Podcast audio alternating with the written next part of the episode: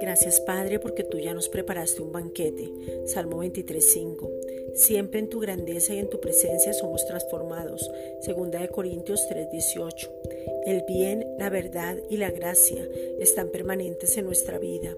Juan 1.17. El Espíritu Santo nos dirige y podemos ver que la ley ya fue pagada, entonces no hay condenación. Romanos 8, versículos 1 al 2.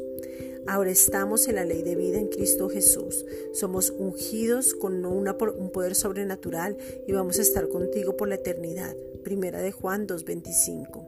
Jesucristo es el autor y consumador de la fe. Él mismo es la fe. Hebreos 12.2. Tú eres el digno. Tu eterno poder y gloria permanecen para siempre.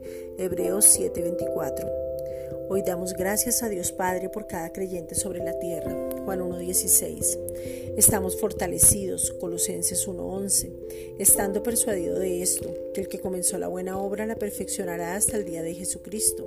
En esa perfección maduramos y crecemos. Filipenses 1.6.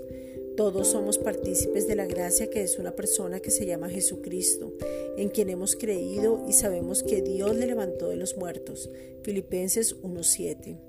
Ahora pido al Padre en el nombre de Jesucristo que nuestro amor abunde aún más y más en ciencia en todo conocimiento para que aprovechemos lo mejor, a fin de que seamos sinceros e irreprensibles para el día de Cristo. Filipenses 1:9. Padre, te pedimos en el nombre de Jesucristo que estemos llenos de frutos de justicia y que ese fruto se manifieste a otros. Ese fruto es el fruto del Espíritu Santo, que es amor, gozo, paz, paciencia, benignidad, bondad, fe, mansedumbre, y es por medio de Jesucristo para gloria y alabanza de Dios Padre.